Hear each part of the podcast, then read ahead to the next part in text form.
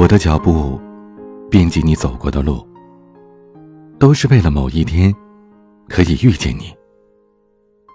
这不是偶遇，而是我准备了很久的重逢。至于说，帮你找对的人，做对的事儿。欢迎大家来到我的节目《至于说》，我是恋爱成长学会的彼岸。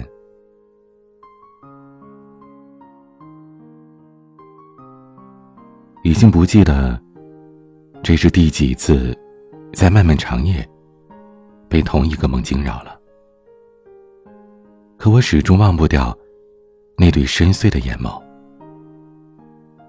虽然相处只有短暂的几个小时，却深深的烙印在我心里。那个让我不能自已的人，我后悔没有在下车的瞬间鼓起勇气要你的联系方式。那个主动跟我讲述他生活经历的人，为什么不主动要我的联系方式呢？难道我们的相遇只能是擦肩而过吗？难道我们只适合做彼此生命当中的陌生人吗？上面这些是桃子最近更新的说说内容，让人看着既心疼又感慨他的懦弱。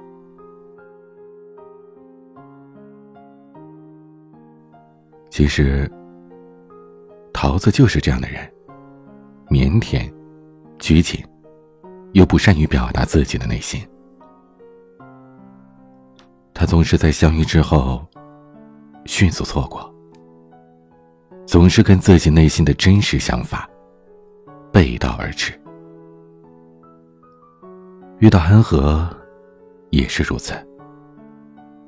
他从来没有显得如此的拘谨。甚至当安和主动跟他搭讪的时候，他遵从自己的内心，紧张的连说话都变得语无伦次的。也对，这就是生活当中真实的桃子。很多时候，明明只要上前一步，就能够唾手可得的爱情。却因为胆怯，每次都与之失之交臂。桃子也不止一次的告诫自己，下次遇到让自己怦然心动的人，一定要冲破自己的内心的防线，大胆的说出来。所以，在错过安和的时候，他决定给自己长此以往的胆怯，一个不再凄凉的交代，用实际的行动。去唤醒失望当中的心灵。可世界这么大，虽然他跟安和身处同一个城市，但想找到只有一面之缘的人，无异于是大海捞针。当然了，桃子也幻想过自己与安和再次相遇的情景，就像是电视剧里那样。一个不经意的擦肩而过，然后神同步的转身看着对方。原来，你也在这儿。又或者，桃子端着一杯咖啡，脚步疾驰的走到马路的拐角，一不小心将咖啡洒在了突如其来的男人身上。道歉的话刚要脱口而出，抬头望向对方，却意外的变成了：“哇，好巧啊！”然而，想象终究是美好的，可现实却是残酷的。错过的人，终究会尘封在记忆深处，打上时间的烙印，然后一点一滴的消耗殆尽。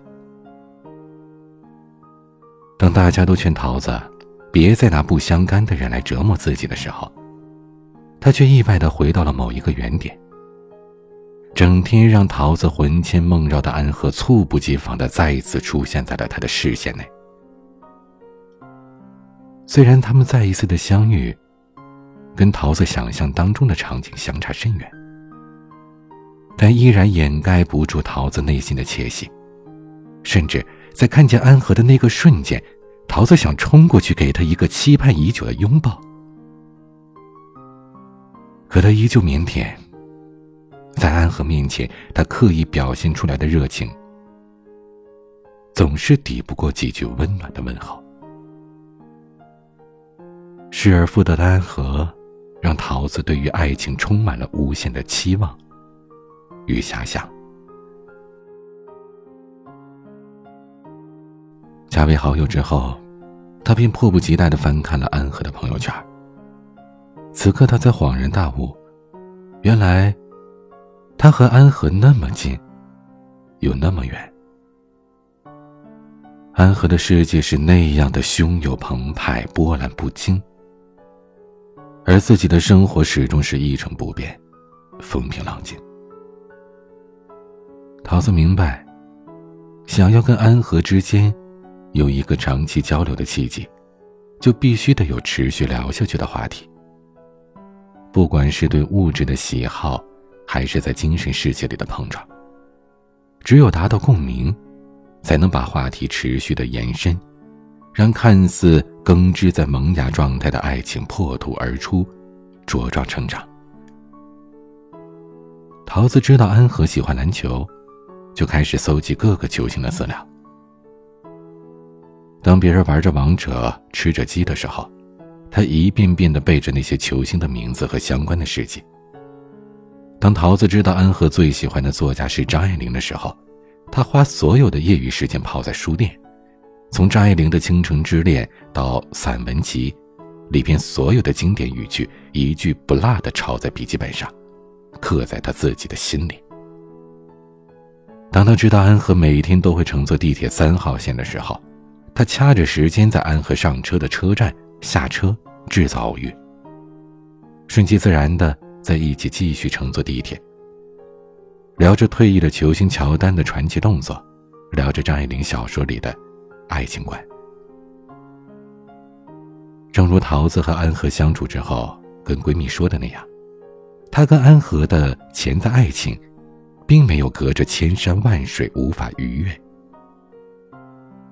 仅仅是隔着一弯。浅浅的契机，但桃子在跟安和的进一步的相处过程当中，突然意识到了一个很严重的问题：一月两次的见面机会，让彼此对于各自的了解根本无法上升到所谓谈情说爱的层面。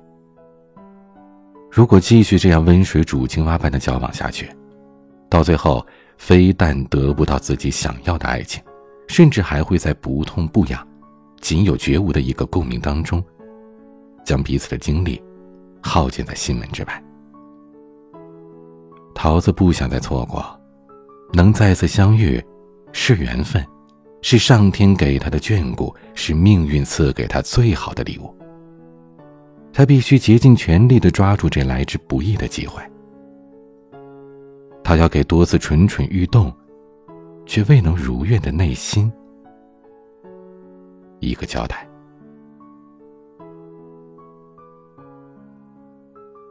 想到这里，他觉得站在安和背后，想要真正的了解他，走进他的心里，前方一定是困难重重的，甚至是隔着一条无法逾越的鸿沟。只有主动创造更多接触的机会，才能知道。安和内心的真实想法，才能对症下药的获得走进安和内心深处的机会。于是，桃子以请安和看电影为由，旁敲侧击的打听安和喜欢的电影类型，以自己的生日试探性的问安和喜欢吃什么菜，以闺蜜聚会需要一个伴侣为由，了解她对于社交的态度。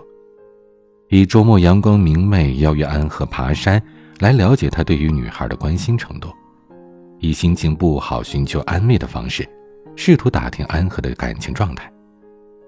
他甚至不惜弄破自家的水管，打电话给安和考验他自己在对方心中的位置。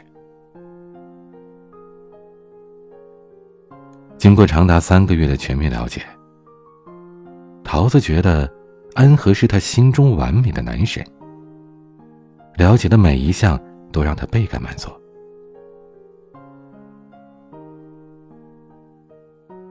值得一提的是，在了解安和的同时，桃子将自身的弱势全部拉出来勤加练习。原本很内向的他，为了追到男神，竟然偷偷钻习郭德纲的相声。郭德纲的经典相声，桃子几乎都能如数家珍，说出来的话，讲出来的故事都有贾玲范儿，不禁让安和听了是捧腹大笑。之前不化妆、不注重打扮的桃子，现在每天都能把自己捯饬的妆容精致，精气神十足。因为爱情，桃子真的变了，变得不再是那个衣着邋遢、说话唯唯诺诺的害羞女孩。不再是那个整天抱着 iPad 刷剧的无知女青年，不再是自私到不考虑别人感受的佛系女青年。她蜕变成了一位上得了厅堂、下得了厨房的文艺女青年。收获了爱情，也给不安定的内心一个完美的交代。正如那句最接地气的毒鸡汤：“只有认识到自己的不足，并且不断的让自己变得更加优秀的女孩，才能在遇到自己喜欢的人的时候，理智，而不是优雅，巧妙的把握时机，发起攻势。”著名心理学家西格蒙德·弗洛伊德曾经在其著作。心灵的激情当中，提到过振奋效应。越是对自己爱的人刻骨铭心，就越会奋发图强，努力向上，积极的表现自我，为的是能够得到对方的青睐。丹尼尔·科伊尔在《一万小时天才定律》当中说过：“一个人达到某一个领域的极致，往往需要一万个小时的积累。”这一万个小时不是时间的积累，而是指这一万个小时都在挑战自我的极限，每天都有提高。一方面，一万小时天才定律给了我们一个路径，及足够长的时间在某个领域的突破自己、挑战自我的实践，就可能会在某个领域达到一个很高的水平。在这个方面，一万小时的理论。会给我们指明在某些领域深专进步的路径，也给我们自我发展的极大信心。而另一个方面是说，不能狭隘的用一万小时的绝对值作为自己的一个定义目标，而是要把这一万小时当中的每一个小时的收获，每一个小时的成长，每一个小时的绝对努力，作为自己的目标。这样才能做到每个小时都在持续的突破自我。也就是说，我们不能在安逸的环境当中守株待兔，等待爱情降临，更不能拔苗助长的去盲目追求一段无疾而终的爱情。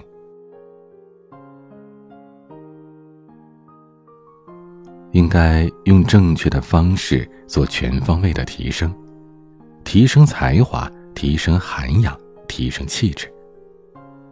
只有让自己变得足够强大，才不会遇事方寸大乱，不会在心仪的人面前变得畏手畏脚，也不用担心因为不优秀、不出众、不般配，遭到对方的拒绝。当然了，努力并不是急于求成、现学现卖，而应该遵从内心。从平时工作和生活当中的每一件小事着手，养成一个良好的自我督促的习惯，循序渐进的让自己成为一个爱生活、爱自己、理性思考、处事不惊的人。当你的努力让自己变得不再畏惧任何事物，当你达到“行到水穷处，坐看云起时”的境界时，你和异性相处就不会绞尽脑汁、挖空心思的，刻意去营造某种氛围，而是表现的如行云流水、顺其自然的走向一个美好的未来，让最初的期望变成一个皆大欢喜的现实。恋爱不是炫耀谁的技术高超，而是磨合两个完全生活在不同环境中、性格迥异的人能和睦相处的过程，使得能在一起共同生活，让彼此的相伴变得舒心和愉悦。